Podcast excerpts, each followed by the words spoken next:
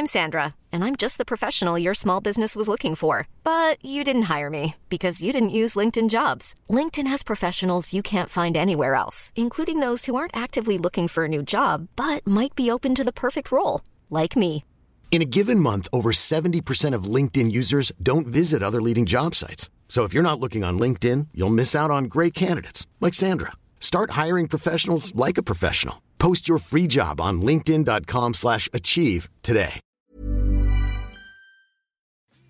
Salut, je m'appelle Clémence Bodoc et je te souhaite la bienvenue dans ce nouvel épisode de Sois gentil, dis merci, fais un bisou, le podcast des enfants sages qui ont arrêté de l'être. Si tu aimes ce podcast, n'hésite pas à t'abonner sur iTunes ou sur ton appli de podcast préféré et à mettre une bonne note, par exemple 5 étoiles, et un commentaire. Ça permettra au podcast de gagner en notoriété. Si tu préfères traîner sur YouTube, tu trouveras le lien de la chaîne YouTube dédiée au podcast de mademoiselle.com dans les show notes de chaque épisode. Et si cet entretien te plaît, partage-le sur tes réseaux sociaux, parle-en à tes amis. Et quant à moi, je te donne rendez-vous un jeudi sur deux au petit matin. Ce podcast s'appelle Sois gentil, dis merci, fais un bisou, parce que c'est une phrase que j'ai trop entendue moi-même étant petite, et en grandissant lorsque des adultes la répétaient à des plus petites que moi. Sauf qu'on n'arrive à rien dans la vie en étant juste une gentille fille qui dit merci et qui fait des bisous sur demande. Ça s'appelle une poupée, et c'est pas un être vivant doué de libre arbitre. Alors j'ai voulu donner la parole à celles qui ont réussi à sortir des cadres, des boîtes, à se libérer des injonctions contradictoires, à se défaire des croyances limitantes qui les auraient cantonnées à des rôles bien stéréotypés. Sois gentil, dis merci, fais un bisou n'est pas le podcast des insolentes, c'est celui des femmes ordinaires au destin extraordinaire, juste parce qu'elles ont décidé de faire ce qu'elles voulaient. Elles sont pas plus insolentes que la moyenne, elles sont juste celles qu'elles ont décidé d'être. Et l'ancienne petite fille sage que j'accueille aujourd'hui s'appelle Pénélope Baju. Bonjour Pénélope. Bonjour. Merci beaucoup d'avoir accepté de Mais faire non, ce, podcast avec moi. Ma première question, pour entrer dans le, dans le vif du sujet, j'allais dire, c'est T'étais quel genre de petite fille quand t'étais petite, quand t'avais 6-7 ans par là? Euh, Comment tu te décrirais? Euh, je dessinais toute la journée. Je pensais que c'est ce que je ferais toute ma vie. Et euh, j'étais plutôt sage, mais plutôt parce qu'on me laissait tranquille. En fait, j'étais une deuxième. Donc, comme tous les deuxièmes, on me foutait la paix. On mettait toute la pression à ma grande sœur. Et moi, on disait, bah, elle est dans son coin, elle fait ses dessins, on est contente. Et du coup, j'avais vraiment, comme j'ai pas mal d'écart avec ma grande sœur, elle n'avait pas forcément ni le temps ni trop l'envie de, de traîner avec moi quand j'avais 7 ans. Donc, euh, j'étais vraiment. euh, ma, compagnie, c'était vraiment euh, les bouquins et les dessins. Quoi. Donc, j'ai, la plupart des souvenirs de mes 7 ans, c'est vraiment dans ma chambre. Et j'ai créé des histoires. Et puis voilà. Quand tu dis que tu te voyais faire ça toute ta vie, à quel moment tu t'es rendu compte que c'était un métier Et ben, alors, Ou que t'en étais pas un Il y a ce creux, euh, cette traversée du désert euh, qui s'appelle l'adolescence, pendant laquelle on pense qu'on n'arrivera jamais à rien, et pendant laquelle surtout euh, plein de choses, l'école, la société, te met bien dans le crâne que c'est pas une façon de mener sa vie. Et du coup, j'ai une longue période. Qu'est-ce que je vais faire dans la mesure où je peux pas faire ce que je veux vraiment, c'est-à-dire on peut pas, on va pas passer la journée à dessiner, c'est pas un métier. donc qu'est-ce que je vais faire à la place? Et donc je dirais qu'à partir de 11-12 ans, c'est bon, je me suis mis dans le crâne que c'était mort et que ce que je pouvais essayer d'obtenir de mieux, c'était un boulot qui me permette de dessiner le soir, en fait. Donc j'ai commencé à chercher plutôt un- une, idée de carrière euh, qui me laisse du temps libre, quoi. Donc voilà. Et l'idée est revenue euh, qu'en fait euh, c'était complètement débile et qu'avoir une vie plan B c'était pourri en fait et qu'il fallait plutôt essayer de directement viser ce qu'on voulait. C'était bah, au moment du bac quoi. Où je me suis dit arrête de voir le bac juste comme le bout du tunnel. Dis-toi qu'en fait on s'en fout si le lycée ça... peu importe dans ta note du bac dans trois ans tu l'auras oublié on s'en fout. Ce qui est faux puisque je me souviens de ma note du bac. Euh, mais en fait, euh, voilà, passe la seconde et puis fais plutôt ce que tu, ce que tu veux. Et j'ai commencé à me, à me renseigner et à voir que c'était en fait un métier, que des gens faisaient ça. Ça ne veut pas dire que je me, je me suis dit que j'allais y arriver, bien au contraire. Mais je me suis dit, en tout cas, cette, cette voie, elle existe et des gens le font. Donc, euh, Je reviens juste sur euh, 11-12 ans quand tu dis je me suis mis dans la tête que c'était pas un métier. Ouais. C'est toi qui te l'as mis en tête ou quelqu'un te l'a mis en tête? non, c'est euh, c'est un bon travail euh, collectif. Bon, je pense que ça a un peu changé maintenant. Je connais pas beaucoup de gens de cet âge-là, mais j'ai l'impression que maintenant, dans les collèges, dans les lycées, on valorise un petit peu plus les formations artistiques. Mais moi, je me souviens avoir euh, été traînée dans mon... Comment s'appelle le truc d'orientation le, conseil d'orientation. Ouais, mais moi, il n'y avait pas une personne, il y avait euh, juste euh, des bouquins à regarder. Et, euh, Encore mieux, putain. Ouais. Et vraiment, j'y allais, tu vois, en n'osant pas, en, faisant semblant que j'étais venue pour une copine. Enfin, même ça, c'est fou comme c'est difficile à assumer. Je disais oui, c'est parce qu'en fait, enfin, j'ai des amis, c'est pas moi, qui du coup peut-être aimeraient bien faire un truc artistique. Alors, et vraiment, elle m'avait regardé la nana à l'accueil en me faisant pouf. Alors ça, ma pauvre, je sais pas. Et elle m'avait dit regarde dans tel bouquin. Et en fait, c'était le bouquin sur l'hôtellerie. Tu vois, en fait, c'était le livre d'hiver. C'était ah, tu veux pas faire une école de commerce en fait? Ah ouais, bah du coup, je sais pas. Et c'était vraiment, euh, il n'y avait pas de voie possible, quoi. Et je connaissais, je connaissais personne qui était évidemment ni artiste, ni dans les milieux de la culture ou de choses comme ça. C'était pas du tout là-dedans que j'évoluais, ni mes parents. Euh, donc euh, non, quoi. Et d'ailleurs, c'est marrant, je fais un méga coq à l'âne et un, saut dans le temps, mais à un moment, euh, par un hasard de pote de pote de pote, bref, ma mère a réussi à avoir un contact de gens qui bossaient dans la BD, dans l'illustration quand j'étais ado, mais ado vraiment euh, au cœur euh, du, de la période sombre, euh, cheveux dans, le visage et je veux parler à personne. Et donc ma mère m'avait dit mais c'est super, j'ai trouvé des gens qui font ça comme métier, si tu veux aller les voir. Et j'étais mortifiée parce que du coup je me disais mais qu'est-ce que je vais leur dire en fait? Et donc elle m'a emmené voir des gens avec que j'ai recroisés après dans le boulot plein de fois, tu vois. Mais j'avais peut-être 16 piges et, et j'ai rien dit pendant tout le temps. Et je disais rien. Et ma mère faisait, dis- euh, montre tes dessins, dis-leur, là, pose-leur des questions. Et c'était horrible, c'était tellement gênant. Et je faisais, mais non, mais c'est bon, maman, ça va, lâche-moi. Et en fait, euh, je disais rien, quoi. Parce que je me disais, mais non, mais en fait, qu'est-ce que tu fous là euh? Enfin, tu feras jamais partie de ce mi- milieu-là. Puis, t'es là ce que ta mère t'a amené. Enfin, tu vois, une espèce de début déjà de syndrome de l'imposteur avant même de commencer à bosser, qui est vraiment prend ses racines très loin, quoi. Et à contrario, c'est quand la première fois que tu as eu une vraie ambition professionnelle Ça, c'est difficile. Euh, une ambition professionnelle, tu veux dire, ok, c'est bon, c'est ça que je veux faire? Comme ta propre définition. Euh, bah, pour moi, c'est le contrepoids de ça en fait. C'est Tu es en train de me raconter plutôt la, Ouais. la chute de. Comme souvent je dans ce que je raconte. rien. Ouais. et, et moi, ce, que, ce qui m'intéresse, c'est de savoir ok, en fait, dans une Mm. pente descendante de. Je, je- Mm, C'est pas un métier, mm. je veux pas faire ça. Je rencontre des gens, je leur parle pas. Et à un Mm. moment donné, il y a un switch. Parce qu'aujourd'hui, t'es Pénélope Bagieux. Ça s'est passé quand? J'étais déjà Pénélope Bagieux à l'époque, figure-toi. Euh, non, en fait, euh, écoute, je sais pas si ça répond à ta question, mais bref, euh, long story short, j'ai fini par quand même avoir mon bac, par me faire refouler de plein d'écoles d'art. euh, Mais bon, ça après, c'est le pattern de ma scolarité, c'est se faire refouler des écoles, être dernière de ta classe, avoir la pire note, même en école d'art. Ça m'a accompagné toute ma scolarité. J'ai toujours eu une scolarité euh, problématique, mais j'ai fini par aller dans une prépa école d'art et en me disant encore une fois que j'avais pas du tout ma place et que qu'est-ce que je fous là, etc. Et en fait, la première fois que j'ai eu des devoirs à faire dans cette école, le soir à la maison, il fallait que je fasse des devoirs pour mon école d'art et j'ai pas dormi de la nuit tellement j'étais contente de bosser.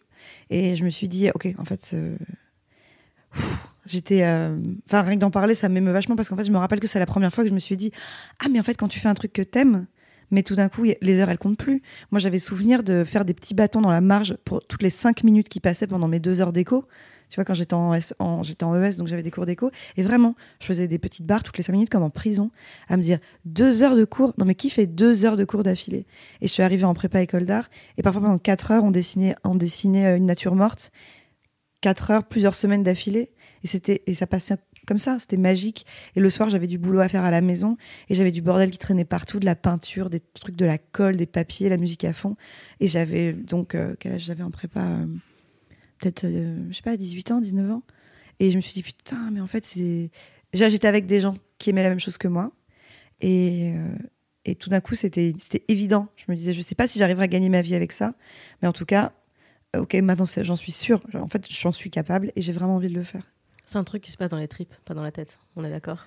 Ouais, sûrement. Et puis, euh, en fait, euh, c'était quelque chose dont on m'avait vachement parlé avant. On m'avait dit Ah, mais tu verras, quand tu feras des choses qui t'intéressent, le temps passera vite. Et ça me paraissait un peu bullshit. Et en fait, non, c'est vrai. Et, c'est, et le, le fossé est tellement grand entre l'école que tu détestes et, et enfin l'école que t'aimes que c'est, en fait, c'est pas possible d'y croire. Tu vois mais c'est plus l'école, en fait. Je comprends totalement ce que tu veux dire. Il y a une euh, première fois que je voulais aborder avec toi parce que j'ai un truc à raconter dessus. je je sais pas ce que tu vas répondre, mais moi j'ai une réponse prête. Ok. Ok. La première fois que tu as exprimé une idée originale, que tu as utilisé ta voix.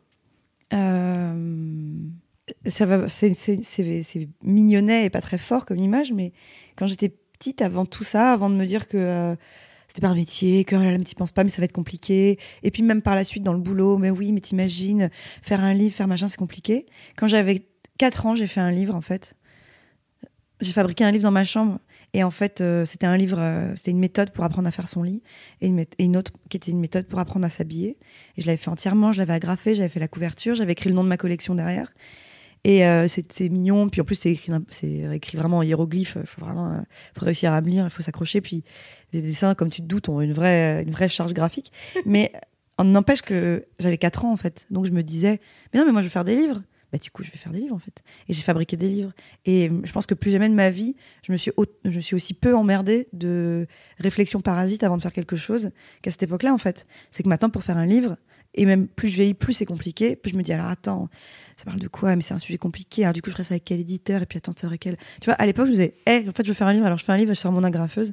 Et en fait, euh, on devrait toujours essayer d'aller plutôt dans cette direction-là. Alors c'est vachement plus facile à 4 ans. C'est vachement plus facile quand ton sujet, c'est apprendre à faire son lit. C'est sûr que ça crée moins de polémique. Mais. Quoique. Mais tu vois, euh, viser comme ça euh, une espèce de forme de, de pureté, de dépouillement et surtout de une forme de un peu de de yolo enfin tu vois de te dire ben ouais mais en fait je m'en fous donc euh, peut-être que c'est ça la première mais j'attends ton anecdote avec impatience Et alors dans quel état d'esprit t'étais euh, par rapport à cette anecdote dans quel état d'esprit t'étais quand t'as lancé ton blog? Ah, oh, rien à foutre. J'étais dans un état d'esprit de. je venais de commencer à travailler dans la pub et je découvrais ce qu'allait être la réalité du métier que je pensais avoir choisi. Alors, disclaimer gigantesque par rapport à la pub. J'en parle toujours maintenant rétrospectivement en disant frisson dans le dos. Non, en fait, c'était quand même euh, la première fois de ma vie que j'étais payée pour dessiner. J'étais bien payée pour dessiner. C'était magique. Ça m'a permis de vivre tout de suite en sortant de l'école, en n'ayant pas besoin de faire de trucs euh, chiants. Et surtout, c'était de l'alimentaire génial. C'est-à-dire, euh, ça allait vite, je rencontrais plein de gens. Et voilà, simplement à un moment, parce que je pense que j'ai vieilli aussi, ça me convenait plus. Euh, je me sentais plus à ma place et j'avais du mal à, mettre euh, pas mon intelligence ou quoi que ce soit, mais en tout cas mes mains au service de choses que je soutenais pas. C'était difficile d'être aussi peu aligné. Euh, bon, je travaillais pas pour des marchands d'armes non plus, mais en fait, je me rendais compte que j'arrivais plus à ne serait-ce que écrire le discours de quelqu'un d'autre. Ça, en fait, ça me saoulait. Et comme j'ai eu la chance d'avoir au même moment les courbes qui se sont croisées et mes livres qui ont commencé à marcher assez pour que je sois plus obligée de faire de l'illustration à côté, euh, j'étais assez contente. Pas d'arrêter complètement, mais de pouvoir me permettre de dire non aux choses qui ne me convenaient pas. C'était mon disclaimer par rapport à la pub, parce que je pense que je vais souvent dire pendant cette interview, à l'époque où je faisais de la pub et que j'étais pas très heureuse. Euh, mais j'ai commencé à faire de la pub, j'ai vu qu'en fait, bah, j'allais pas peindre avec mon corps et de la glaise et des pastels gras. En fait, non, j'allais faire de l'illustration et que c'était avec un cahier des charges, des délais de merde et voilà. Et surtout qu'on me demandait de dessiner des trucs que parfois je trouve un peu idiots. Mais surtout parce que je me disais, ah, mais en fait, je vais dessiner que pour la commande maintenant, je vais plus jamais dessiner pour moi. Qui est un truc que tu fais depuis que tu as trois ans. Et puis en fait, quand tu commences à bosser, c'est fini parce que en rentrant le soir après une journée à travailler, tu te dis pas ah tiens, mais je vais me faire un petit carnet de croquis, tu vois, tu, fais rien en fait. Et du coup, je me suis dit, bon, il faut absolument que j'ai un espace à moi où je fasse un truc euh, pour pas devenir dingo, quitte à y passer 10 minutes, quitte à dessiner un peu euh, avec le cul, tu vois, un truc un peu rapidos, à pas me relire, à raconter un truc pas forcément captivant. Mais voilà. Et du coup, euh, j'avais un pote à l'époque qui s'appelle Vendry, qui avait un blog, et du coup, qui, me dit, qui me montrait ces trucs, je me dis, mais en fait, je vais faire ça. Et donc, j'avais trouvé une plateforme qui s'appelait Blogspot. Et j'avais monté un truc en trois secondes. Et il fallait mettre un, nom d'utilisateur. Et je voulais pas mettre mon vrai nom parce que je commençais à travailler. Alors je me suis dit non, je peux pas mettre Pénélope Bagieux. Attends, alors Pénélope quoi? Je me suis dit ah, je pourrais mettre Pénélope Solette parce que c'était quand même la rêve de mon adolescence et je me suis dit non non non, faut un truc qui fasse un peu plus artiste, un peu plus poétique. Et donc je me suis rappelé des fous du volant quand j'étais petite. Je dis ah Pénélope joli cœur, très bien. Donc j'ai mis ça en me disant il sera toujours temps de changer, tu vois. Bon, euh, entrer ici le titre, je putain, j'en sais rien, qu'est-ce que je vais raconter euh, je vais raconter des trucs de merde, je vais raconter, ah, ce matin, j'étais en retard dans le métro, euh, je vais raconter ma vie, ma vie toute pourrie. Euh, et ben, donc, je me suis dit, je vais mettre un titre ironique, je vais dire, ah, ma vie est vraiment tout à fait fascinante. et c'est fou parce qu'en fait, tu réfléchis pas du tout, tu fais tes trucs en, speed comme ça. Et puis voilà, je me suis dit, ben, je vais faire un truc euh, par jour, 5 minutes. Et en fait, je suis un peu revenue de l'expérience autobiographique avec le temps. Mais en fait, mon blog, je l'ai ouvert il y a 10 ans, un peu plus maintenant. Et c'est merveilleux tout ce qu'il m'a apporté, en fait. Donc, ça, c'est vraiment un hasard c'est un truc par accident, comme plein de trucs dans mon, ma, carrière, euh, qui C'est des, c'est vraiment bon endroit, bon moment, euh, alignement des planètes, hyper heureux, où les trucs m'arrivent par accident et c'est en fait génial. C'est fou que tu dises que ça t'arrive par accident. C'est pour moi c'est plus une relation de cause-conséquence. C'est-à-dire qu'au bout d'un moment, bah oui, tu as eu cette démarche de, de te créer un espace d'expression artistique Mhm. pour te faire plaisir. Et tout ce que le blog t'a apporté pour la suite de ta carrière, en fait, découle de, de l'espace que tu t'es créé toi-même. Tu vois ce que je veux dire? Ouais, ouais. En fait, il y a deux minutes, tu me disais, euh, à 4 ans, j'ai écrit un livre euh, avec, en toute liberté et on devrait toujours penser comme ça. Mhm. Moi, j'ai immédiatement pensé à, à ton blog parce que c'est ça que ça m'a inspiré aussi. Moi, je t'ai vu faire ça et je me suis dit, ah putain, en fait, on peut. Ah, On a le droit. Elle, elle le fait. La meuf, elle le fait. Effectivement, ouais, c'est pas une thèse. euh, T'as pas passé cinq doctorats pour pouvoir euh, faire des strips sur ta vie quotidienne. Et oui, en fait, c'est fascinant parce que c'est la vie quotidienne et que c'est des vérités qu'on n'entendait pas beaucoup euh, à l'époque. J'en parle comme si c'était il y a 20 ans, mais en fait, même aujourd'hui, on est. Tu regardes Insta- Instagram, c'est aujourd'hui Instagram, c'est l'inverse de ma vie tout à fait fascinante. C'est on est revenu à euh, montrer des apparts parfaits. Mhm. euh, un, un de tes Ah posts préférés, c'était euh, j'ai acheté une ampoule parce que j'ai pissé dans le noir pendant pendant trois mois. Ouais. Tu vois, c'était ça, c'était la vraie vie. Ouais, c'est vrai. Ouais, ouais, mais j'aimais bien justement ce rapport semi, vas-y, je suis toute seule, je fais ce que je veux, je raconte du blog. Mais en fait, la réalité d'un blog, c'est que tu es lu par des gens. Euh, que c'est comme, euh, à chaque fois je disais ça, mais j'ai l'impression que je suis dans ma salle de bain et que je fais une choré devant le miroir, euh, je suis toute seule. En fait, c'est un miroir sans teint et en fait, il y a 100 000 personnes derrière qui regardent. Il faut que j'arrive à oublier que les gens regardent et dans ces cas-là, c'est cool. Tu chantes mieux dans ta salle de bain si tu penses que personne n'écoute. Euh, mais la réalité, c'est qu'en fait, les gens regardent. Et je pense que c'est pour ça qu'en fait, au bout de 10 ans, tu, tu, tu dis plus, en fait, je pisse dans le noir pendant 3 mois. C'est que tu dis, petit moment détente et cocooning chez moi avec mon grand pull. C'est qu'en fait, c'est fini, cette, euh, ce regard euh, permanent fait que c'est- obligé de disparaître, je pense. Est-ce que tu crois qu'on arrive un jour à oublier le regard des autres? Euh, non, mais on apprend à faire des choses malgré le regard des autres, parce que sinon on peut, on peut rien faire. Et puis, euh, en fait, aussi, je pense qu'à un moment, on se rend compte que la validation, elle arrive jamais. Parmi les milliers de trucs qui sont plus simples maintenant qu'il y a 10 ans pour moi, il y a le fait qu'en fait, je sache que je, je sache, je sais, euh, que les bons points, je les aurai jamais en fait. On me les donnera pas. C'est que je pourrais faire. J'ai vraiment essayé de faire la bonne élève sur plein de choses, et en fait, euh, c'est jamais assez, c'est jamais assez bien, c'est toujours trop peu, c'est toujours trop. En fait, ça va jamais. Donc au bout d'un moment, euh, en connaissance de cause, euh, je me dis pas, je pourrais faire un effort, mais j'ai pas envie. Je me dis, je l'ai fait et ça marche pas en fait. Donc tant qu'à faire, autant faire le plus simple, c'est-à-dire, mais évidemment que le regard des autres. Enfin, je fais un métier où je fais des livres, donc euh, le regard des autres, c'est mon gagne-pain en fait. Je peux pas faire comme si je m'en foutais 100%. Après, j'arrive à écrire en n'y pensant pas. J'arrive momentanément à sortir ça de ma tête le temps de faire mon livre. Et après, je le réintègre complètement pour toute la partie euh, merveilleuse de la promotion des livres. Mais pendant le moment où j'ai besoin d'être créative, il faut absolument que je fasse abstraction des autres. Il faut que j'ai l'impression que à la fin, mon livre, je vais le brûler et que personne ne le verra jamais. Sinon, je peux pas écrire, en fait. Ah oui, carrément. Mais oui, parce que sinon, c'est c'est du parasitage permanent. C'est que chaque trait que tu dessines, chaque mot que tu poses, tu te dis euh, Ah, mais si je dis ça comme ça, euh, c'est pas possible, en fait. Je comprends très bien le sentiment de paralysie fa- face à toute cette pression. Euh, je voudrais qu'on change de, de sujet parce que euh, le principe de cette interview, c'est que je t'ai donné une liste de questions Ouais. et c'est toi qui les choisis. Ok, Et oui. moi, je ne sais pas ce que tu vas répondre, évidemment, parce que c'est toi qui as la réponse. Tu m'as euh, proposé plusieurs questions autour de ta, ta vie amoureuse, notamment la première fois que tu es tombée amoureuse. Pourquoi ça t'a marqué? C'est pas que ça m'a marqué, ça m'a marqué parce que c'est toujours marquant, mais euh, ce, qui, ce qui est amusant, c'est ce- pourquoi j'étais amoureuse? Donc, euh, c'était en maternelle et j'étais amoureuse d'un garçon qui s'appelait Guillaume. Donc, il faut savoir que Guillaume, c'est le prénom le plus donné mon année de naissance, parce que je suis dans 82 et que c'est l'année des Guillaume, et que du coup, dans ma vie, je suis sortie avec quatre Guillaume. Donc, c'est vraiment mon prénom paterne. Euh, mais bon, c'est générationnel. Euh, et en fait, j'étais amoureuse d'un Guillaume en maternelle, et je me souviens que j'étais amoureuse de lui parce que c'était le garçon le plus fort de ma classe.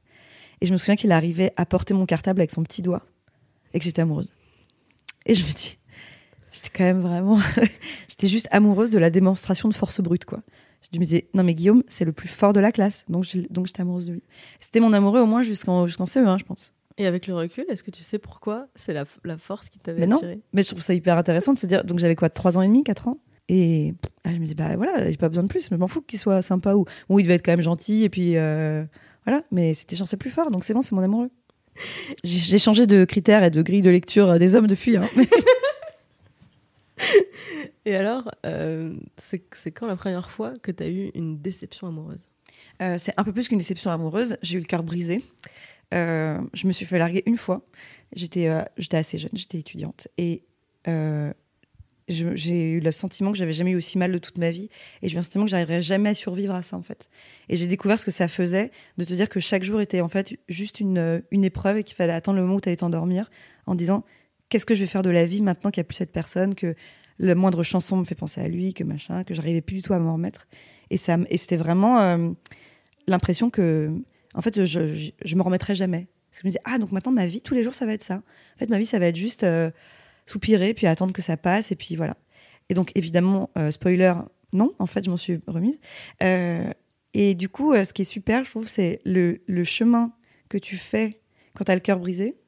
Ce qui est super, c'est qu'il est hyper dur une fois. Bon, il est hyper dur toutes les fois, mais à partir de la deuxième, le précédent fait qu'en fait, tu te souviens qu'en fait, même si ça paraît pas possible sur le coup, en fait, ça va aller à un moment. Et vraiment, euh, et c'est encore une fois, c'est comme ce que je disais avec le fossé euh, école que t'aimes pas, école que t'aimes. Il y a rien de pire que des gens qui disent ah mais tu verras, ça va passer, tu feras ta gueule. Là, j'ai vraiment envie de mourir en fait, s'il te plaît, donc euh, j'ai pas besoin d'entendre ça. Mais en fait, quand tu le sais toi-même, une petite voix dans ta tête te dit ouais, mais en fait, chaque jour qui passe, t'approches un petit peu plus du moment où un moment ouais, tu seras juste saoulé, puis après, ben, en fait, tu t'en foutras, et puis même peut-être qu'à un moment, t'en feras des blagues un jour, peut-être même qu'un jour, vous vous recroiserez et que ça te brisera pas le cœur. Mais en fait, ça, ça va forcément arriver. C'est-à-dire que c'est pas possible mécaniquement que tu ne tendes pas vers le moment où ça va mieux. Et en fait, je trouve que, alors c'est un peu euh, peut-être égocentrique et un peu euh, cucul à praline que une des plus grosses peines de ta vie ce soit des chagrins d'amour. Mais je me souviens avoir vraiment eu mal physiquement tellement j'étais triste, ce qui m'est pas arrivé souvent. Je crois qu'à part, genre quand mon père est mort, ça m'est pas arrivé. Et en fait, euh, je me suis dit, ben, ce qui est ouf, c'est que cette douleur-là, ben, en fait, euh, je m'en suis complètement remise. Et puis maintenant, en fait, je l'analyse super froidement, en me disant, de toute façon, c'était une relation qui était complètement pourrie. Enfin, mais euh, vraiment, euh, se remettre d'un cœur brisé, je trouve que c'est, un, entraînement de Shaolin euh, extraordinaire pour la suite. Quoi. Est-ce que tu te souviens comment tu as réussi à, sortir de cette, de cette période, de cette phase? Mais euh, juste en attendant, en fait. Le- Je crois pas qu'il y ait des choses qui aident à aller mieux, plus vite. Ou ah, si, c'est sûr que c'est mieux de couper les ponts avec. C'est mieux de pas avoir des potes qui te donnent de ses nouvelles. Et, c'est mieux de jeter tout ce qui te fait penser à lui. D'ailleurs, sororité, euh, ma sœur euh, avait tout, tout rangé, changé, décoré chez moi avant que je rentre chez moi, quand je lui avais dit, pour que je sois pas dans le même cadre et que ce soit pas pareil. Super réflexe. Et d'ailleurs aussi, elle m'avait prise chez elle pendant genre une semaine pour me faire des blagues et me parler d'autres choses. Et, et aussi accepter quand je me mettais à pleurer sans raison parce que j'étais tombée sur un morceau de pain et que ça me rappelait euh, un soir au resto et qu'elle me disait allez, there, there, en me tapotant le dos et qu'elle avait été super. Pouvoir des sœurs. Euh, mais, euh, mais en fait, rien. Attendre. Et puis effectivement, euh, chaque jour, tu vois, c'est elle a fait un super boulot là-dessus sur euh, comment son cœur brisé. En fait, chaque jour, euh, le texte est, est un peu plus léger parce qu'en fait, euh, ouais, au bout d'un moment, bah, en fait, c'est banal. Ouais, tu t'es fait larguer, puis next, en fait. Tu disais que tu étais étudiante à ce moment-là? Ouais. C'était quand tu étais dans cette école où ça, où ça se passait bien, cette école qui te faisait virer? ouais, ouais, ouais, peut-être que effectivement aussi c'est. Mais par exemple, c'était un moment où je devais préparer des concours et que vraiment j'arrivais pas du tout. Et je me disais mais je, en fait je sais même pas si finalement je veux encore. Enfin c'est fou comme c'était un truc euh, qui me mangeait complètement. C'est que j'arrivais pas à bosser mes concours parce que j'étais complètement déprimée quoi. Puis finalement j'ai eu mes concours aussi cette année-là et voilà. Ça brouille la boussole, un moment comme ça dans la vie. Euh, la première fois que tu as douté de tes capacités? Alors, en fait, euh, donc tout le temps. Mais la première fois, euh, ben, du coup, je n'arrête pas de faire des petits sauts dans le temps autour du bac, mais quand même, c'est. Quand je me suis dit, allez, go, en fait, euh, je vais au moins tenter de faire euh, une formation artistique. Ça a été la première fois que je me suis confrontée à, un semblant de concours ou de sélection. Et je voulais faire, euh, je voulais faire un, des arts appliqués. Et en fait, les BTS arts appliqués, c'était sur dossier dossier de première et de terminale. Et j'avais un très mauvais dossier parce que j'étais très mauvaise à l'école. Parce que je m'en sortais toujours avec à peine la moyenne, avec toujours des commentaires de profs qui disaient vraiment, leur rame pas une. Donc, euh, le pire dossier pour un BTS. Et du coup, je me suis dit, mais ça va jamais marcher. En fait, je me retrouve piégée dans mon truc parce que comme j'ai rien foutu et que je suis mauvaise et que j'aime pas l'école, et ben, je pourrais pas aller plus loin. Et donc, j'ai envoyé mon dossier hein, pour les BTS. Et je me souviens encore quand la lettre de retour est arrivée et ma mère me l'a apporté, genre, regarde, regarde, et qu'on l'a ouvert, genre, 1, 2, 3, tu regardes, tu me dis, et je me suis fait recaler, évidemment, en fait.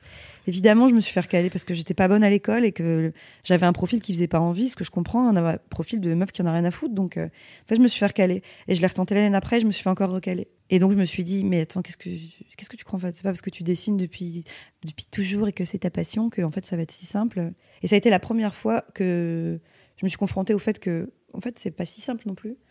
Mais ça m'a aussi confrontée dans l'idée qu'en fait, ouais, mais j'étais tellement dégoûtée de me faire recaler c'était révélateur. Je me suis dit, en fait, j'ai quand même vraiment envie de le faire parce que là, je suis vraiment, vraiment dégoûtée.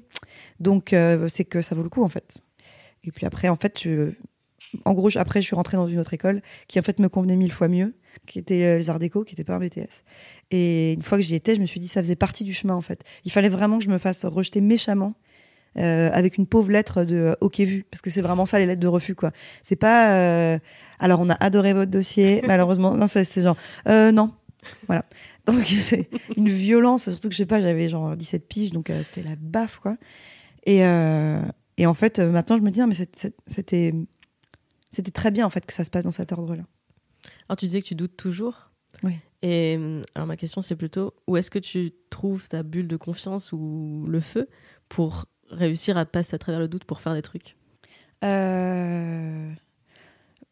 L'envie de les faire, en fait, et je pense à un très bon, euh, très bon antidote au syndrome de l'imposteur. Il euh, y a parfois des choses que j'ai envie de faire, des livres que j'ai envie d'écrire par exemple, où en fait j'ai tellement envie de les faire, ça pique tellement, j'ai tellement envie de le dessiner, ça me, ça me bouffe. Euh, que voilà, encore une fois, je me dis, même si je le fais juste pour moi en fait et que derrière j'en fais rien, je, me sens tellement bien pendant que je suis en train de le faire. En fait, moi, je suis assez binaire. Quand je suis pas dans une phase où j'écris ou je dessine, je suis complètement déprimée. Et quand je bosse, je suis hyper contente. Maintenant que j'ai compris ça et qu'en fait, c'est pas plein d'autres trucs autour, tu vois, c'est pas.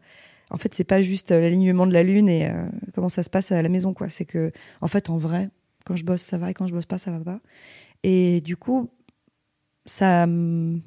J'ai pas besoin d'avoir de courage pour le faire, en fait. Le courage, c'est plutôt d'aller après. Euh, euh, affronter le monde avec ton projet quand il est fini. Tu vois, ça c'est et ça pour ça, moi, je... la seule solution pour moi, c'est être entouré dans le boulot de gens qui croient hyper fort en toi.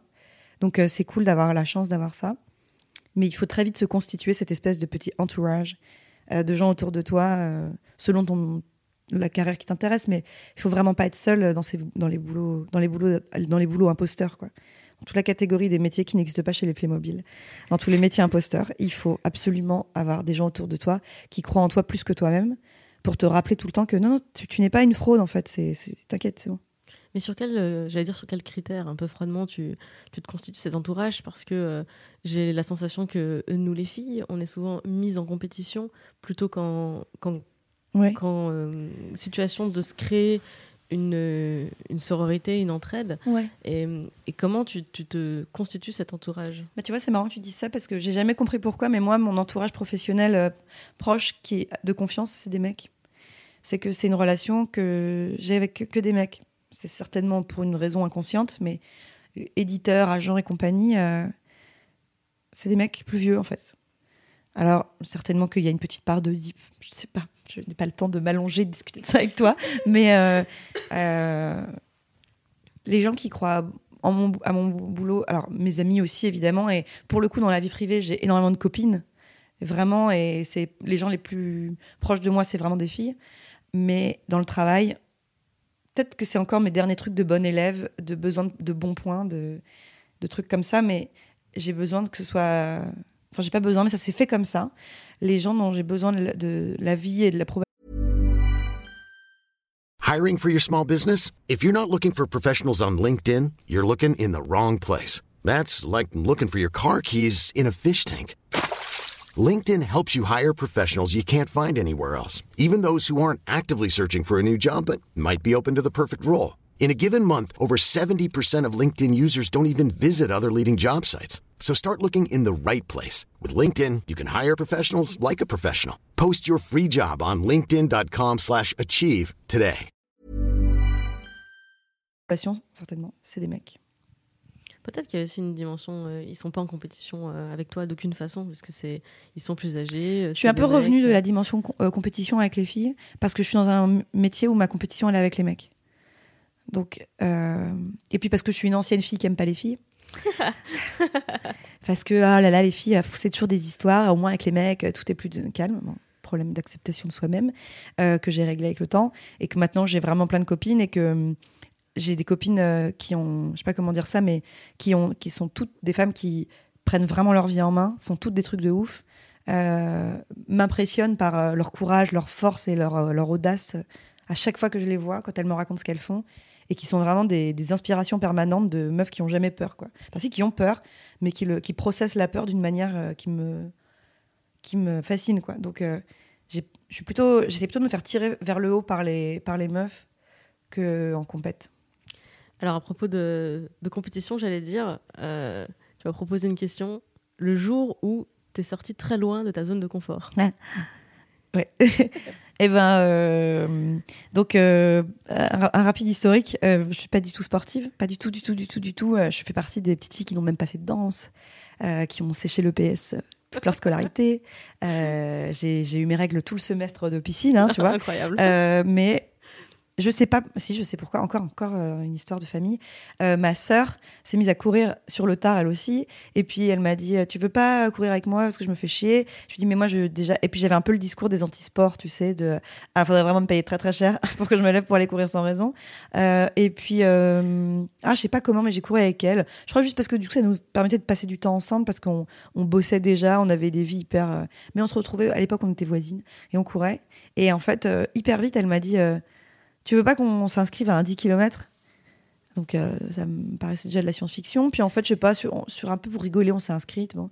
Et puis on s'était dit, allez, tu sais quoi, on se fait un semi, quoi. On s'entraîne, on se fait un semi, donc 21 km.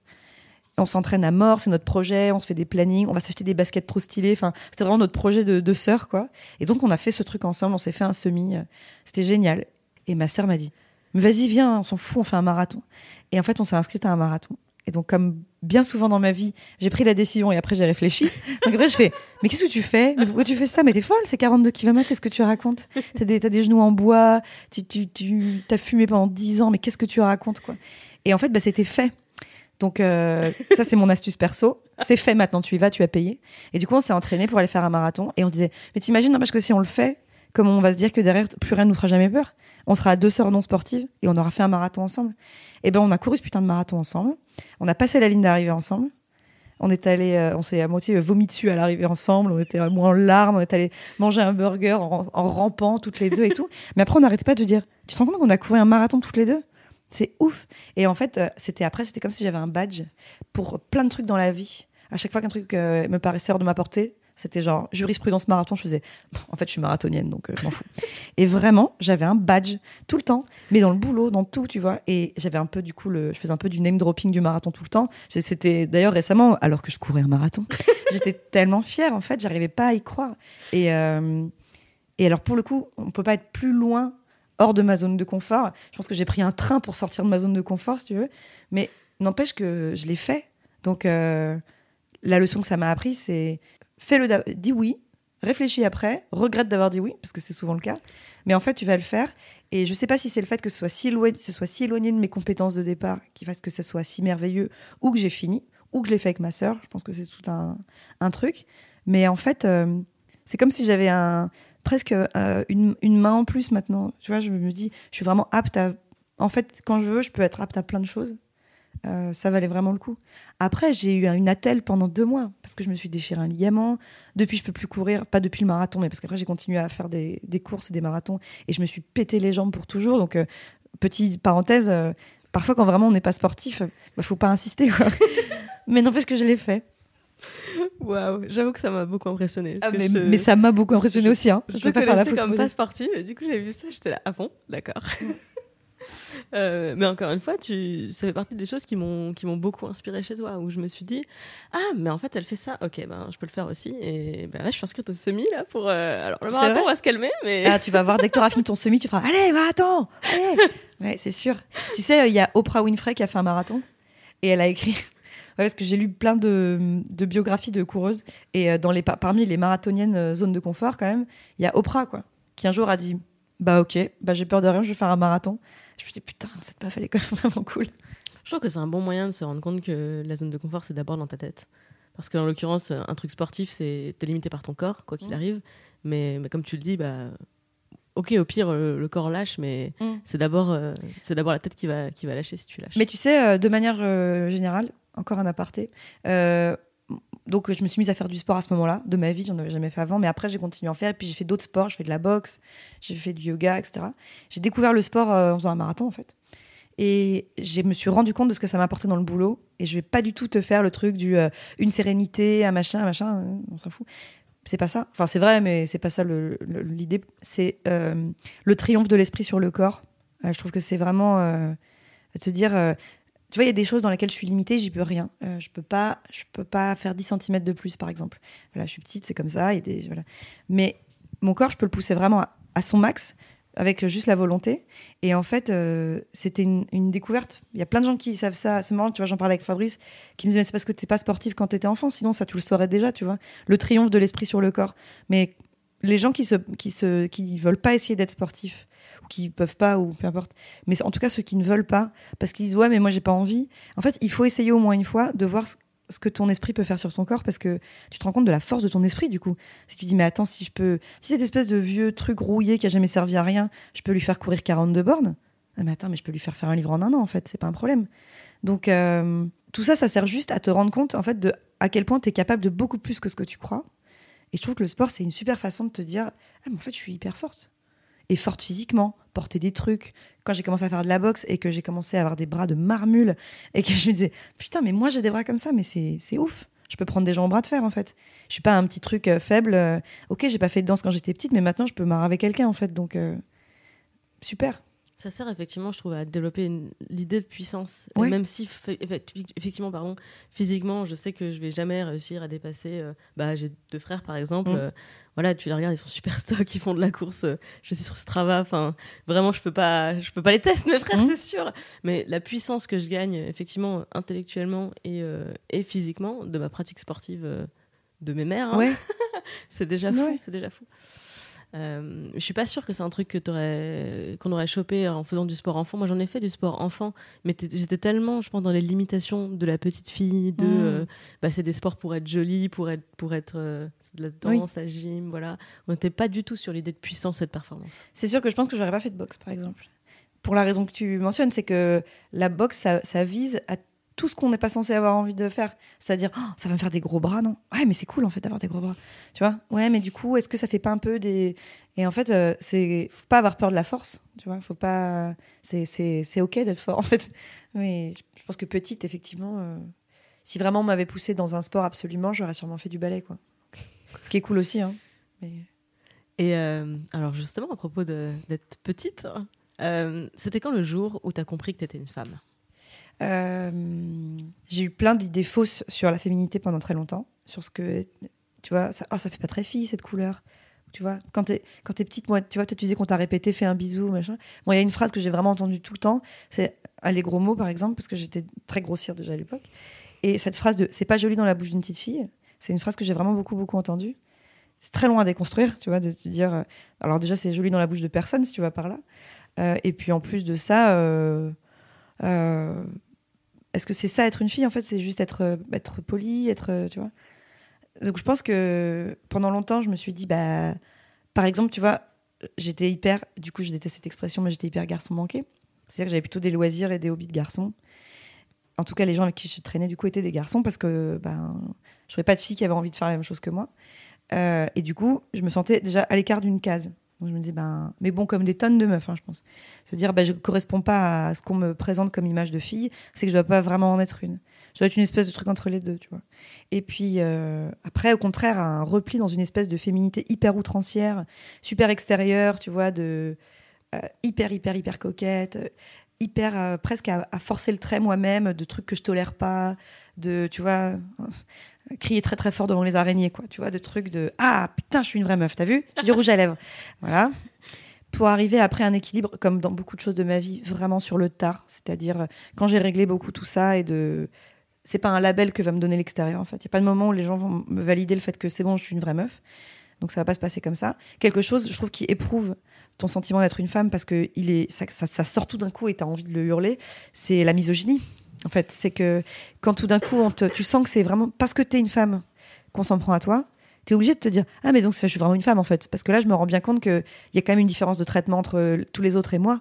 Donc c'est bien que j'en suis une en fait. Hein. Ça, pour le coup, il n'y a pas de doute. Rouge à lèvres ou pas, je m'en prends plein la gueule. Donc je pense que, à part tout le joli parcours jalonné de bonheur, de, des mains au cul dans le métro, des exhibitionnistes devant l'école et toutes ces choses-là, les la vraie misogynie euh, brutale, euh, tu la rencontres quand même quand tu commences à travailler. Alors, selon les parcours, je pense que déjà dès les études, tu peux la rencontrer parce que j'imagine que si j'étais en école d'ingé euh, ou dans un lycée agricole, je m'en prendrais plein la gueule aussi. Mais moi, en école d'art, autant te dire qu'il y avait trois mecs et demi et que les meufs, on se battait plutôt pour essayer de s'approcher de ces trois mecs et demi. Donc, c'était plutôt ça la dynamique. Mais quand j'ai commencé à bosser, ouais, j'ai, je me dis ah d'accord en fait, il y a un truc, il y a un truc qui posera quand même toujours un petit peu problème, c'est quand même le fait que je sois une femme. Donc. Euh. Et tu te souviens d'une anecdote en particulier qui t'a, qui t'a, qui t'a vraiment euh, fait un déclic, ou c'était plutôt une succession d'incompréhensions qui un jour se sont illuminées quand t'as fait ah, mais c'est pour ça. Ah, j'en ai, j'en ai vraiment des tonnes des anecdotes. Euh. C'est presque un sujet d'un autre podcast si tu veux. Tu devrais faire un podcast. comment le sexisme se manifeste-t-il dans ton métier? Surtout que c'est toujours un sujet d'actu dont on parle régulièrement, les femmes dans la BD. Mais, euh, mais je pense que quand on a essayé de me mettre absolument dans une case pour des raisons commerciales, euh, quand on m'a fait des commentaires euh, vraiment nuls, enfin, c'est une somme de plein de choses. Mais je te trouve très gentil de dire que c'était une somme d'incompréhension. Je, pense que c'est un très joli mot pour dire bêtise. Ah, mais je pensais de ton, de ton point de vue à toi. Parce qu'en fait, pour moi, c'était ça. Pour moi, c'était. J'ai eu plein de remarques, j'ai ouais. eu plein d'expériences où je me disais je ne comprends pas. Je ne comprends pas ce qui vient de se passer. Je ne comprends pas pourquoi on m'a dit ça. Je ne comprends pas. Et en fait, un jour, j'ai le déclic féministe et tout s'éclaire. C'est comme si j'avais branché la prise et puis. Bah, il y a un jour où j'ai vu le ah. dénominateur commun de toutes ces remarques et je me suis dit ah mais c'est ça en fait. Il y a, y a, ça. Voilà. Effectivement. Euh, mais en fait, tu veux pas le croire. Ça fait aussi partie des choses pour lesquelles on est assez bien programmé, je pense. C'est à se dire Enfin, tu vas pas non plus voir du sexisme partout, tu vois. Mais du coup, tu le vois quand même nulle part. Hein. Et, te dire non, mais ça n'a rien à voir. Et puis, tu sais, c'est un peu euh, le sexisme individuel euh, n'existe pas. C'est-à-dire, euh, les mecs te disent pas frontalement, ah, putain, alors moi, les meufs, je trouve que c'est vraiment des connasses. Évidemment que personne te dit jamais ça. Mais il en faut bien moins que ça pour être sexiste, en fait. Donc, je pense qu'il m'a fallu du temps pour me dire, bah, en fait, ça a beau être sur le ton de la blague, ça a beau être. En fait, ça fait chier. Donc, ouais, il m'a fallu un peu de temps. Mais alors, une fois que je m'en suis rendu compte, une fois que j'avais pris cette pilule rouge, euh, après, c'est fini. C'est terminé. Après, tu, tu casses les murs, quoi. Donc, toi, t'es passé par une phase de, de colère, de révolte, ou plutôt, ok, j'ai la enfin, j'ai compris pourquoi ça se passait comme ça, et après, t'arrives à écarter toutes ces, toutes ces, toutes ces pollutions, j'allais dire, toutes ces nuisances. C'est difficile de les écarter parce qu'elles sont vraiment permanentes. Mais en tout cas, euh, encore une fois, elles me permettent de les digérer d'une manière plus sereine et de me dire encore une fois, arrête de te dire que si tu changes certains trucs ou un comportement, tu finiras par, on finira par te gratter la tête en te disant que c'est bien. En fait, non. Il y a des trucs où ça sera toujours un problème. Et puis, euh, un autre, une autre chose qui a beaucoup aidé ça, c'était de rencontrer d'autres femmes dans mon métier euh, et de mettre en commun nos expériences et de se dire ah mais du coup toi aussi en fait euh, on te dit des conneries tout le temps. D'accord. Et, et puis déjà parce que plein de petites voix on devient une grosse voix. On se met à nous écouter. On peut pas comparer les expériences rager un peu sur certains trucs. Et du coup ça m'a aussi euh, donné beaucoup de force. Est-ce que tu as le sentiment, à un moment dans ta vie, de t'être détaché d'une éducation que tu as reçu soit euh, directement, soit indirectement par la société, mmh.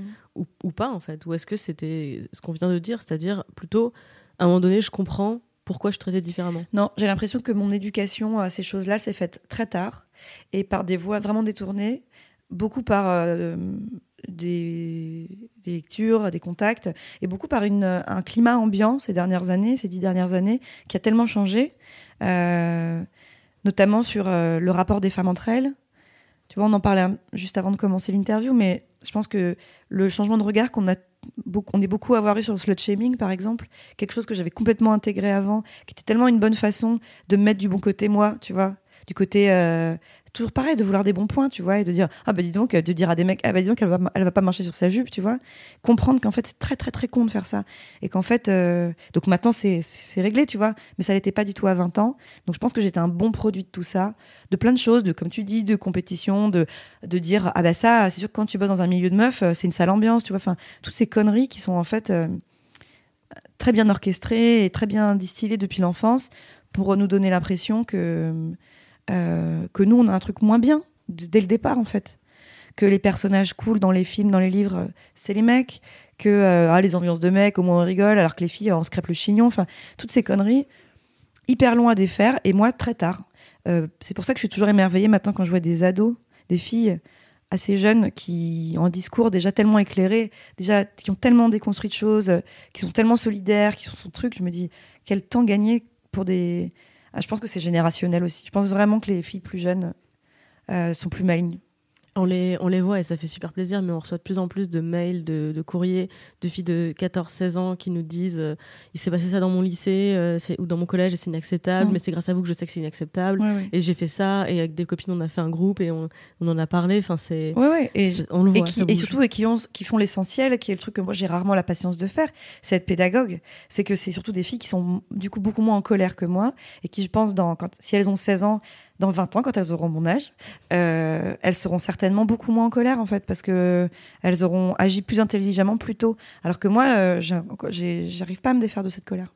Je pense qu'elles auront moins de regrets, peut-être aussi de, de temps perdu ou passé à lutter sans savoir pourquoi tu étais obligé de lutter plus fort que les autres. Peut-être, ouais. Aujourd'hui, si tu regardes en arrière sur euh, ta vie personnelle, professionnelle, euh, est-ce qu'il y a un moment où tu arrives à te dire, te retourner en disant Ok, là j'ai fait bouger la ligne, j'ai fait un truc, ça, ça, ça a fait une différence dans ce monde Euh, ouais. Il y a un truc qui- m'est arrivé une fois où je me suis dit, putain, en fait, euh, moi, je suis jamais, euh, il y a jamais de moment où je suis fière de moi, je me high five pas du tout, mais je pense que finalement, euh, c'est une névrose qui a, qui a des bons côtés, c'est qu'elle me pousse à tout le temps. Je me fais pas mal de hockey vu moi-même sur mes succès, quoi. C'est que quand les choses sont bien, je fais oui, ben voilà, ben on va pas en parler pendant six ans non plus, allez hop, euh, au boulot. Parce que euh, je pense que c'est une forme d'éducation très. euh, très catho, tu vois, peut-être, je sais pas, de oh, eh oh, tu vas pas non plus te vanter, quoi. Et en fait, bon, bah, c'est chiant parce que du coup, il y a aucun moment où je me dis tout le truc de, tu vois, d'être positif avec soi-même et de s'accorder des trucs. Alors, je pense que pour moi, c'est mort, ça n'arrivera jamais. Mais du coup, ça me, ça me fait comme une espèce de coup de pied au cul permanent tous les jours, quoi. Donc, c'est- assez bien pour le travail. Euh, et il y a une seule fois où je me suis accordée de me dire, mais là, quand même, il faut que tu te dises que c'est bien parce que tu avais envie de quelque chose et tu l'as eu. C'est quand j'avais fait le dessin sur le chalutage en eau profonde. C'est vraiment la fois de ma vie où je me suis dit, putain, ça a vraiment marché en fait. C'est-à-dire que j'avais fait cette BD parce que j'étais vraiment animée d'une colère, mais blanche, qui me rendait aveugle. J'avais entendu Claire Nouvian, donc la présidente de l'ONG Bloom, faire un TED devant moi à Paris pour expliquer ce truc qui était un scandale euh, écologique, euh, financier, qui était vraiment. Et ça m'avait mis hors de moi. J'avais passé la nuit à être en colère, à être en colère. Et puis je m'étais dit, putain, mais moi, qu'est-ce que je peux faire euh, de mon côté? Donc j'avais fait une BD que j'avais envoyée, j'avais trouvé son contact, je lui ai dit, bonjour, j'ai fait une BD de ce que vous avez raconté l'autre soir. Est-ce que ça vous va? Est-ce que vous m'autorisez à l'utiliser? Est-ce que vous m'autorisez à la montrer aux gens? Et elle m'avait dit, ouais, nous, on a une pétition, on dit aux gens de la signer. Et, euh, et du coup, on a, on a fait ça, on a obtenu plein de signatures. Et- fait péter le site d'abord. Après, on a obtenu plein de signatures. On a obtenu un million de signatures. On a eu de la presse partout, c'était super. Et moi, j'étais toujours animée par ma rage, tu vois. Parce que je me disais, comme il y a un million de gens qui ont signé, ils vont être obligés maintenant de faire passer la loi. Ils vont être bien niqués. J'ai découvert que ça marchait pas comme ça la vie. Ils ont pas voté euh, contre l'interdiction du chalutage pour des raisons que maintenant je connais très bien, qui sont des raisons vraiment, euh, vraiment sombres, tu vois, des raisons de, de, de, vraie malhonnêteté humaine, en fait, de se dire je m'en fous de détruire le monde, en fait. En fait, j'ai découvert que c'était ça la réalité et que c'était pas juste des gens qui disaient ah oui, ben on savait pas, on s'est trompé de bouton, ce qu'ils ont dit d'ailleurs après. Mais Bref, cette histoire est folle. Et, euh, et bon, bref, énorme déception. Claire elle-même hyper déçue, mais elle me dit mais ça change rien ce que tu as fait en fait. Il y a un million de gens qui ont signé cette pétition en fait. Il y a un million de gens qui maintenant disent putain mais c'est dingue ce truc, c'est vraiment dégueulasse. Elle me dit un million de gens, tu sais c'est vraiment beaucoup en fait. Nous on était à 15 000 signataires avant. C'est vraiment cool ce que tu fait. Et, euh, et mais moi je voyais que le résultat. Je me disais ouais mais en fait ça a pas marché. En fait le système est pourri. Et en fait c'était une blague. Et du coup tous les cyniques du monde m'ont dit oh bah alors ta petite BD ça a pas marché boubou. Et je fais bah ouais en fait je suis dégoûtée mais ouais ça a pas marché. Et j'étais vraiment furieuse. Et puis en fait, le temps passe, le temps passe, et puis finalement, on est revenu là-dessus. Et finalement, euh, il y a quelques années, il y a deux ans, je crois, ça a fini par être interdit en fait. C'est repassé en vote, et cette fois, c'est passé. Et Claire m'a dit, mais tu sais, c'est jamais que le, c'est toujours le prolongement de ce que tu avais fait à ce moment-là en fait, et de son travail à elle, évidemment. 99% du truc, c'est évidemment elle. Elle me dit, mais le fait que les gens aient été au courant, ça reste quand même toi en fait. Donc euh, c'est cool. Et, en fait, ça a une réalité concrète, c'est que ces bateaux, ils vont plus aller dans l'eau en fait. C'est pas juste tu vois, tu fais des belles choses parce que tu apportes du bonheur avec tes livres. Ça, c'est non. Il y a des bateaux qui vont plus aller dans l'eau, en fait.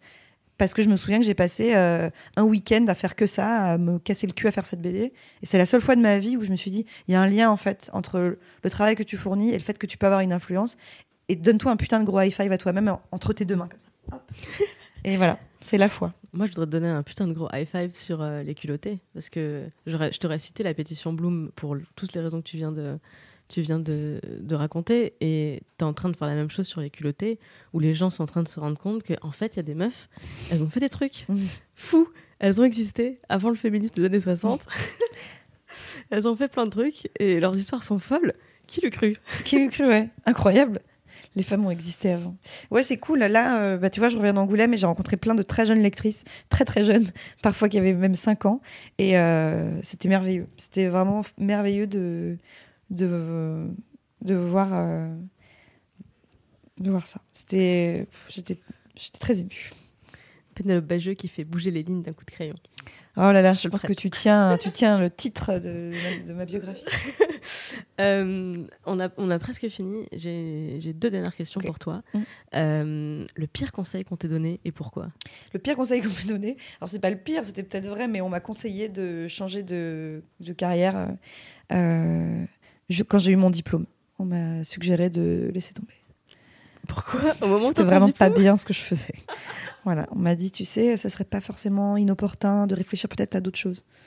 Voilà. j'ai pleuré trois jours dans ma chambre, non-stop, à me dire que j'étais qu'une merde. Et puis au bout du troisième jour, je me suis dit, bah ouais, mais en fait, j'ai envie de faire rien d'autre, donc euh, bah, je vais le faire quand même parce que j'ai pas le choix. Et peut-être qu'effectivement, je suis pas du tout faite pour faire ça, mais tant pis. Donc on va dire que le meilleur conseil que, que tu donnerais, c'est de suivre ses envies. Parce que j'ai l'impression que c'est un fil directeur de ta vie. Ouais, pas mal. Euh, pas mal. C'est pas mal d'être toujours dans l'urgence et dans le. Je trouve pas d'autre mot que le mot anglais, mais dans le rush, quoi, de te dire euh, euh, vite, il faut que je fasse mes trucs vite, en fait. Et, et on sait pas combien de temps on a moi, il y a quand même eu un événement qui a, donné un vrai accélérateur à faire les choses comme j'avais envie. Attention, c'est la minute violon.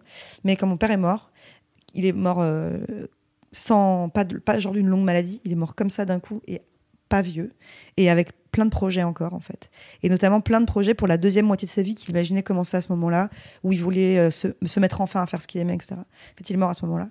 Et ben je me suis dit ah ouais d'accord donc en fait on va quand je quand je dis d'ici quelques années je me vois bien non non, non maintenant maintenant maintenant tu vois je me dis pourquoi pas un jour euh, essayer de vivre aux États-Unis ouais bah vas-y fais-le maintenant en fait vas-y hop c'est parti et peut-être tu vois faire que des livres parce que comme ça je gagnerai moins d'argent mais ouais bah vas-y vas-y c'est pas tellement te disant crois en tes rêves fonce et tout mais c'est qu'en fait euh, euh, il y, une, y a une chanson des Red Hot Chili Peppers dans laquelle Flea dit il vaut mieux regretter quelque chose que tu as fait que quelque chose que tu n'as pas fait. Et c'est une situation des butthole surfers. Et euh, je pense que c'est assez vrai, c'est qu'en fait, euh, moi, ma devise dans la vie, c'est euh, on verra. Parce que, voilà, toujours. Ouais, écoute, au pire, on verra. Et ça marche pour tout. on va voir quoi comme film ben, On verra. Et, si jamais mon livre était un gros flop, écoute, on verra. Ça marche très bien. C'est un peu un truc de lâche, mais n'empêche que ça marche bien. Et pour faire ça, il faut aussi faut être un peu yes man, quoi. faut dire oui, en fait. Et, non, en fait, non, c'est faux ce que je dis. Il faut dire oui, mais il faut aussi dire non, en fait. C'est pour tout euh, projet qui t'enthousiasme pas trop, mais que tu peux te permettre de refuser. Pas te dire euh, ouais, mais si je dis non, ils m'appelleront plus jamais. Non, dis non, ils te rappelleront en fait. C'est pas, c'est jamais arrivé. J'ai refusé des, opportunités de boulot parce que c'est jamais arrivé qu'on me repropose pas un truc. Jamais. Et je te dis pas ça genre maintenant. Il y a dix ans déjà, on m'avait proposé un boulot et c'était pile quand je devais partir en vacances et j'étais pas là et j'en étais malade et j'en avais pas dormi euh, de la nuit en me disant putain voilà bah super j'ai dit non parce que je suis en vacances bah on me rappellera jamais et genre j'étais au bord des larmes genre j'ai gâché ma carrière et tout mais non pas du tout en fait les mecs qui sont des ok elle peut pas on prend quelqu'un d'autre et puis il y a un an après ils repensent à toi ils disent ah, au fait tu peux et t'es genre ah, merci de me donner une deuxième chance et eux ils voient même plus de quoi tu parles tu vois si on te propose un truc c'est qu'on te le reproposera donc c'est pas grave dire non à des boulots dire non à des gens toxiques en fait. Et pas te dire, euh, oui, mais bon, il y a du bon chez tout le monde. Non, putain, c'est des gens qui te saoulent. Non, en fait. Parce que il faut, faut aller vite. Et c'est bien de prendre le temps pour réfléchir. Mais je pense que pour agir, c'est super bien d'agir, euh, hop, par instinct, tout le temps. Euh, inscris-toi au marathon et dis-toi après que c'était une connerie, tu vois. Le conseil que je donnerais, c'est, c'est, vraiment ça. C'est réfléchis pas trop. Quand je sais pas ce que je dois faire, quand je ne sais pas et que j'ai un vrai cas de conscience sur justement des boulots, des choix de vie perso, des choses comme ça. Je tire à pile ou face. Euh, pas parce que je crois au hasard, mais parce que pendant que la pièce est en l'air, tu sais ce que tu veux. Parce que quand elle retombe, tu dis Ah, j'espère que c'est pile. Ah, face, merde. Et tu dis Ah, ben voilà, en fait, je voulais pile. La pièce, c'est le seul moyen de savoir ce que tu veux parce que tu as un quart de seconde pour te dire euh, Vite, euh, buzzer. Oui. voilà. C'est tellement vrai, j'ai la même technique. Ah ouais? Et c'est quoi le meilleur conseil qu'on t'ait donné? Euh, Un conseil qui m'a permis d'être en paix avec beaucoup de gens, notamment dans ma famille. Quelqu'un un jour m'a dit, à propos des parents, et en fait je me rends compte que ça vaut pour tout, il faut juger les gens que sur les actes et pas sur les paroles. Et ça paraît être un peu une citation d'agenda de cinquième, tu vois. Mais en fait, quand tu y réfléchis bien, ça change tout quand tu te dis ça. C'est que du coup, tu t'engueules avec quelqu'un qui t'a dit un truc vraiment très très con, euh, mais tu te dis, mais en fait, il a été là à tel moment. En fait, euh, il a pris ma défense pour tel truc. En fait, il m'a conseillé de pas faire telle chose. En fait, tu dis, les actes, c'est qu'en fait, euh, les paroles, ouais, ça fait chier, mais en fait, on s'en fout. Et déjà, c'est petit, euh, petit conseil perso, c'est un très bon moyen de pardonner des choses à ses parents. C'est que tu dis, putain, qu'est-ce qu'ils ont pu me dire comme connerie? Tu dis, ouais, mais en fait, je suis là où je suis parce qu'ils m'ont poussé. donc, c'est ça qui compte. Et ça marche avec les gens aussi. vraiment, on s'en fout des paroles des gens. Ce qui compte, c'est leurs actes. Merci beaucoup Pénélope pour ce, pour ce conseil. Je te dois beaucoup de choses, tu sais. Euh, c'est grâce à toi que j'ai découvert Mademoiselle. Parce que fait une interview avec ah. Fab et je me suis dit, si cette meuf tellement cool dont je suis le blog fait une interview pour ce site, forcément c'est pas un truc de oh, dinde. C'est génial. ah, c'est trop cool. Et, et, même, euh, je te parlais de ton blog, mais pour moi c'était vraiment... Euh, une vraie inspiration. Je te voyais faire ça et je me suis dit, j'ai eu, j'ai eu d'abord un petit éclair de jalousie, tu sais, de me dire, ah non, une meuf qui fait le truc que j'aimerais faire, elle vit de son art et tout, c'est dégueulasse. Je vais en parler à personne parce que elle prend toute la place. Et un quart de seconde plus tard, j'ai arrêté d'être bête et je me suis dit, ou alors, idée, je vais parler de cette meuf à tout le monde parce que ah. plus on sera nombreuses à réussir à faire ça dans la vie mm. et plus il y aura des opportunités pour des pour d'autres meufs de pouvoir faire ça dans la vie. Merci oh, beaucoup. Les gens, n'ont que le son, mais j'ai un sourire débile. Merci. Merci beaucoup, Pénélope. Merci. beaucoup d'avoir écouté cet épisode jusqu'au bout. N'hésite pas à me dire ce que tu en auras pensé dans les commentaires de l'article sur mademoiselle.com, sur YouTube, mais aussi sur tous les réseaux sociaux. Tu m'y trouveras facilement. Je suis Clémence Bodoc, B-O-D-O-C. Je te donne rendez-vous un jeudi sur deux au petit matin pour un nouvel épisode de Sois gentille, dis merci, fais un bisou. J'en profite pour dire un immense merci à toutes celles et ceux qui m'ont laissé des commentaires suite à la publication du tout premier épisode avec Sophie-Marie Laroui. Ça m'a beaucoup aidé. Euh, c'est aussi grâce à vous, merci beaucoup, que vous pourrez retrouver Sois gentil, dis merci, fais un bisou, un jeudi sur deux, sur Mademoiselle et dans vos podcasts. Merci beaucoup.